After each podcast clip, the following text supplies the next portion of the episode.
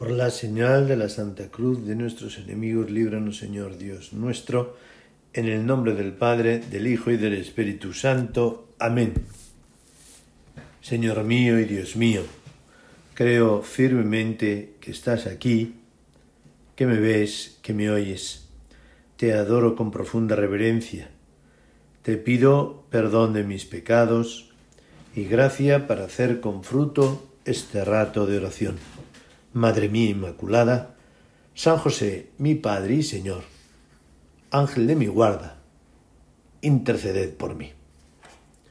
Comenzamos el retiro de mes de julio pidiendo perdón al Señor cuando ya ha transcurrido la mitad del año y tomamos conciencia de que podíamos haber correspondido con una mayor generosidad a las muchas gracias que el Señor constantemente derrama sobre nosotros, a su permanente concurso y a su presencia invisible junto a cada uno. Vamos a centrar nuestra consideración en esta primera meditación del retiro, en una de las parábolas del Señor que nos transmite el evangelista San Lucas, la parábola del fariseo y del publicano. Es una parábola muy aleccionadora, pues nos descubre, Señor, el auténtico sentido de la humildad cristiana. Nos describes, de una parte, esas siempre presentes tentaciones del espíritu humano, que son el orgullo y la soberbia, y de otra, el recurso constante del alma enamorada ante la propia debilidad en la contrición. Escuchemos con devoción estas palabras de Jesús que nos transmite San Lucas. Dijo también esta parábola a algunos que confiaban en sí mismos, teniéndose por justos y despreciaban a los demás. Dos hombres subieron al templo a orar. Uno era feniceo y el otro publicano.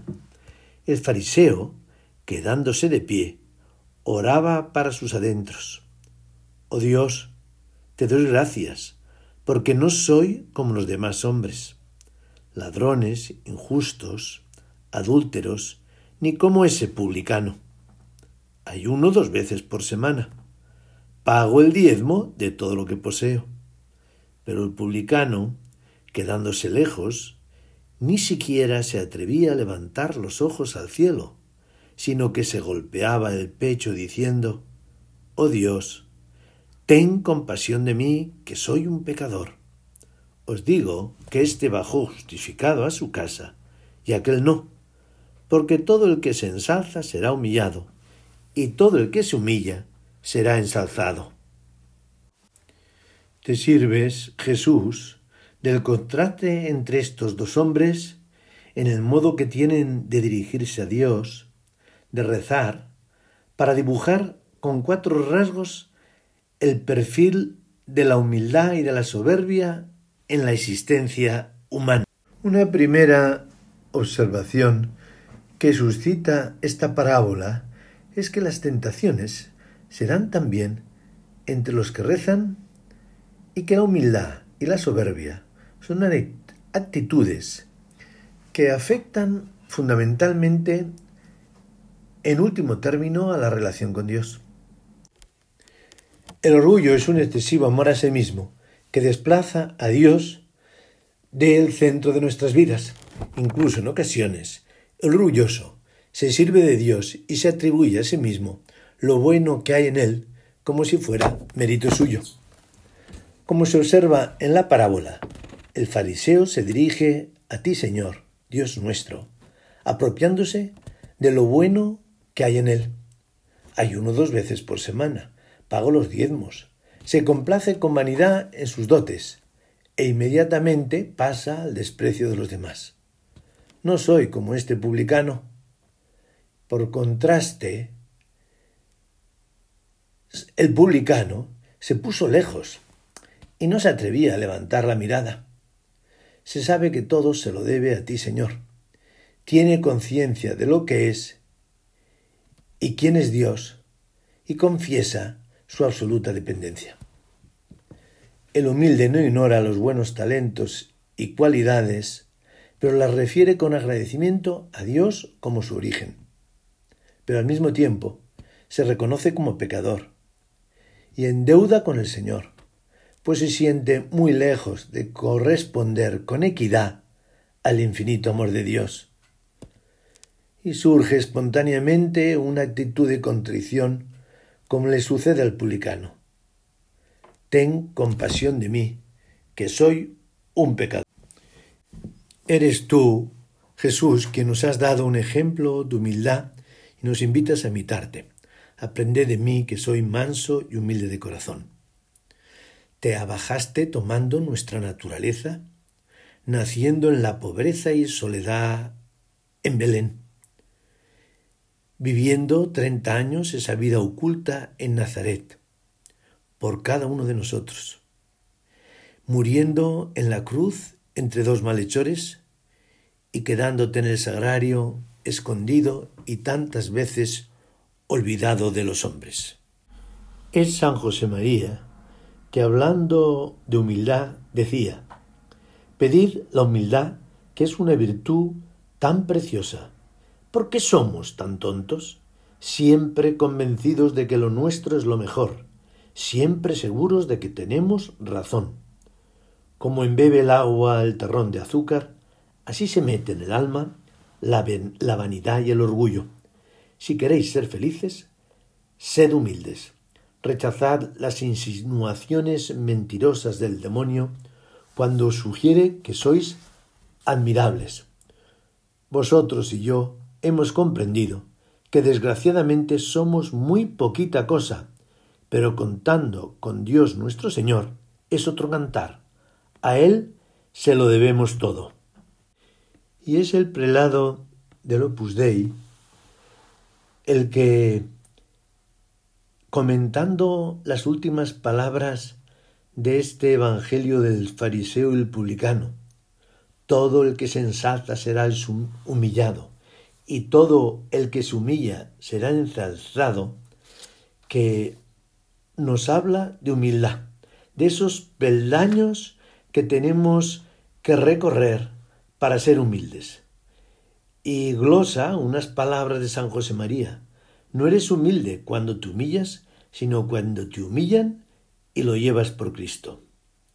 Si fuéramos verdaderamente humildes, nos parecería natural ser tenidos en poca consideración, pero la senda de la humildad es larga y dura toda la vida. Otro peldaño de esa humildad es el ocultarse y desaparecer esconderse. Y esconderse y ocultarse es no imponer los propios juicios, dice el pelado del Opus Dei. Escuchar a los demás con interés, al elegir facilitar que otros tengan lo mejor. Eludir el aplauso, desear el no aplauso, no reclamar derechos que no son tales evitar muchas de las quejas que salen de la boca a lo largo del día, de modo que sólo Dios conozca el sacrificio que haya podido suponer una determinada acción. No hacer ver que se trabaja mucho, no manifestar el esfuerzo personal que ha habido detrás de un logro celebrado.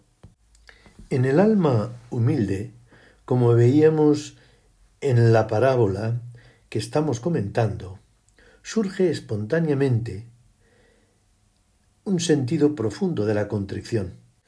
Contrición que lleva siempre a recomenzar con alegría. En el año 67 presencié un suceso muy ilustrativo sobre lo que vimos, venimos tratando aquí con el Señor. Se trataba de una reunión con San José María en la que hubo una intervención poco afortunada de uno de los presentes. Inmediatamente San José María excusó a esa persona y añadió unas palabras muy ilustrativas sobre lo que venimos tratando. No son palabras textuales, pero lo que vino a decir es que la santidad no está en la perfección en las obras, en hacerlo todo bien. La santidad está en comenzar y recomenzar una y mil veces.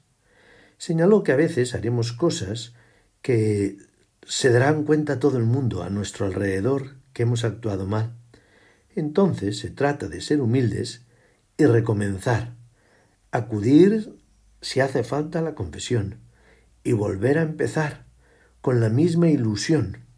Y otras veces solo oiremos el ruido en el sagrario de nuestra conciencia y entonces tendremos también que recomenzar con verdadera ilusión, yendo a la dirección espiritual y a la confesión.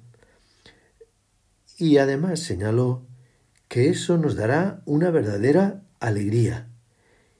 Y añadió, yo recomienzo muchas veces, muchas veces todos los días, a veces cada hora, a veces cada minuto, cada vez que hago un acto de contrición.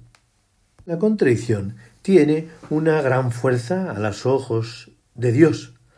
Hay una cántiga de Alfonso X el Sabio que cuenta eh, que recibió un penitente la penitencia de llenar un vaso de agua.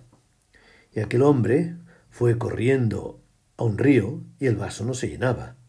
Luego a una fuente y el vaso tampoco se llenaba. Y a otra fuente y así a otro río, a un lago y al final mar. Y el vaso no se llenaba. Ninguna nada en la tierra podía colmar aquel pequeño recipiente. Pensó entonces, pensó entonces en su vida, en sus desastres, y pensó en el Señor, en su miseria y en su Dios. Y unas lágrimas corrieron por sus mejillas, cayeron en el vaso, que se llenó hasta rebosar. Había ya cumplido la penitencia. Sí, las, almas, las lágrimas, cuando son sinceras y muestran el arrepentimiento, consiguen siempre la remisión de los pecados. Jesús no nos perdona siempre, siempre, como hemos comprobado a lo largo de nuestra vida. Hay un pasaje del evangelista San Lucas que ilustra muy bien el valor de la contrición. Es ese pasaje en el que Jesús se encuentra en casa de Simón el fariseo y a sus pies está esa mujer pecadora, que al enterarse que Jesús estaba en casa del fariseo, acude allí y tomando un vaso de alabastro con perfume, lo derramaba sobre los pies de Jesús llorando. El fariseo se decía a sí mismo, dice el evangelista, si éste fuera profeta sabría quién y qué clase de mujer es la que le toca, pues es una pecadora. Y Jesús le respondió, Simón, tengo que decirte una cosa. Él contestó, Maestro, di. Un prestamista tenía dos deudores. Uno debía quinientos denarios, el otro cincuenta. No teniendo ellos con qué pagar, perdonó a los dos. ¿Cuál de los dos le querrá más? Simón respondió, pienso que aquel a quien más perdonó. Él le dijo, has juzgado bien y vuelto hacia la mujer, dijo a Simón, ¿ves a esta mujer? Entré en tu casa y no me diste agua para los pies. Ella en cambio ha bañado mis pies con las lágrimas y los ha secado con sus cabellos. Y después de hacerle otro tipo de consideraciones, termina diciendo, a quien poco se le perdona, poco amor muestra. Por esto te digo que le son perdonados sus muchos pecados porque ha amado mucho. Y le dijo a ella, tus pecados quedan perdonados. La contrición y el dolor de amor siempre encuentran en Dios esa respuesta de amor y de misericordia y de perdón. La escena más conmovedora de, este, de esta contrición y de esa misericordia de Dios la encontramos en el Calvario. Allí, junto al Señor, el buen ladrón, que le pesaban quizá sobre sus espaldas toda una vida ah, alejada de Dios, toda una vida de delitos, pero en aquel momento ante la mirada de Cristo hace aquel acto de contrición, sencillo, breve, pero que llega, llega al corazón de Cristo. Él que era ladrón robó en aquel momento todo el amor de Dios. Acuérdate de mí cuando estés en el paraíso. Hoy estarás conmigo en mi reino. Fue la respuesta de Jesús. La humildad y la contrición van de la mano y se tiene que manifestar constantemente en nuestras vidas, porque también nuestra debilidad es constante y es muy fácil levantar al Señor con un acto de contrición cada vez que vemos que no hemos sido generosos, cada vez que de algún modo descubrimos que podríamos haber hecho algo con más amor y no esperar a los grandes fallos, a la debilidad que golpea profundamente nuestras conciencias. Tiene que ser algo constante y delicado a lo largo de nuestro día y muy especialmente todos los días al hacer el examen de conciencia por la noche, acudir a ese perdón de Dios, a esa misericordia divina, teniendo muy, muy claro en el corazón aquellas palabras de Jesús. Hay más alegría en el cielo por un pecador que se arrepiente que por noventa y nueve justos que no necesitan penitencia. Ese amor en lo pequeño tiene que ir proporcionalmente, directamente proporcional a la contrición en lo pequeño. Y eso es lo que el Señor, el amor de Dios, pide de cada uno de Recuerdo en una ocasión el beato Álvaro del Portillo, que hablaba de ese amor de Dios, que se, de esas delicadezas de alma enamorada que se muestran diariamente en los pequeños detalles, en poner amor en lo pequeño. También habló de la contrición en lo pequeño. Y nos decía y se preguntaba, ¿queréis que os dé un termómetro de si tenemos amor en lo pequeño? Si tenemos contrición, por lo pequeño, por la falta de amor en las pequeñas cosas de cada día. Y hay un momento cumbre en nuestra humildad y en nuestra contrición. Cada vez que acudimos al sacramento de la penitencia, cada vez que acudimos a la misericordia de Dios en la confesión. En una ocasión le preguntaban al beato Álvaro cuál era el día más alegre de su vida. Y no dudó en contestar. El día que se confesaba. Sí, la contrición y la humildad son fuente profunda de alegría. Del mismo modo que el orgullo y la soberbia son fuente de profunda tristeza. Tenemos el ejemplo de la Virgen. Ella es maestra de humildad. Así la vemos desde el principio en esa escena de la Anunciación, recogida en oración, cuando recibe el mensaje de Dios a través del arcángel San Gabriel. Esa misión de ser la Madre de Dios. Su respuesta es una respuesta llena de humildad llena de amor. He aquí la esclava del Señor.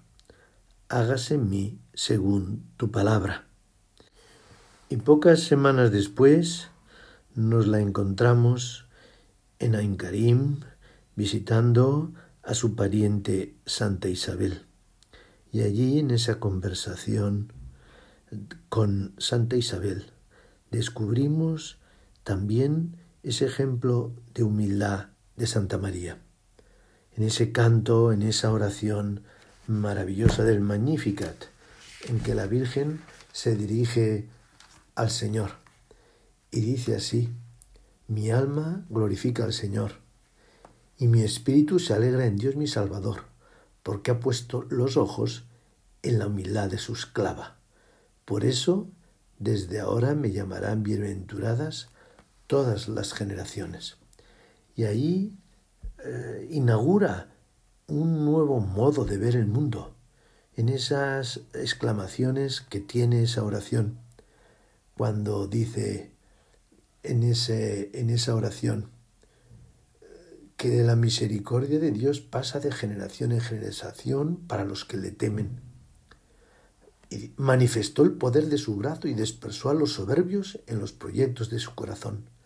Derribó a los poderosos de sus tronos y exaltó a los humildes. Es la nueva lógica divina que inaugura el Señor. La humildad y la contrición atraen el poder divino. María también es maestra de contrición. Ella era la plena de gracia, y en ella no había pecado alguno, no, no había motivo de contrición, pero la vemos, la descubrimos al pie de la cruz, unida a ese afán reparador de Cristo por los pecados de todos los hombres. Por eso, para nosotros también, nuestra Madre Santa María no es sólo maestra de humildad, sino maestra de contrición. Y a ella le pedimos que nos haga humildes y aumente en nosotros todos la contrición en nuestras almas. Te damos gracias, Dios mío, por los buenos propósitos, afectos e inspiraciones que me has comunicado en esta meditación. Te pido ayuda para ponerlos por obra. Madre mía Inmaculada, San José, mi Padre y Señor, Ángel de mi guarda, interceded por mí.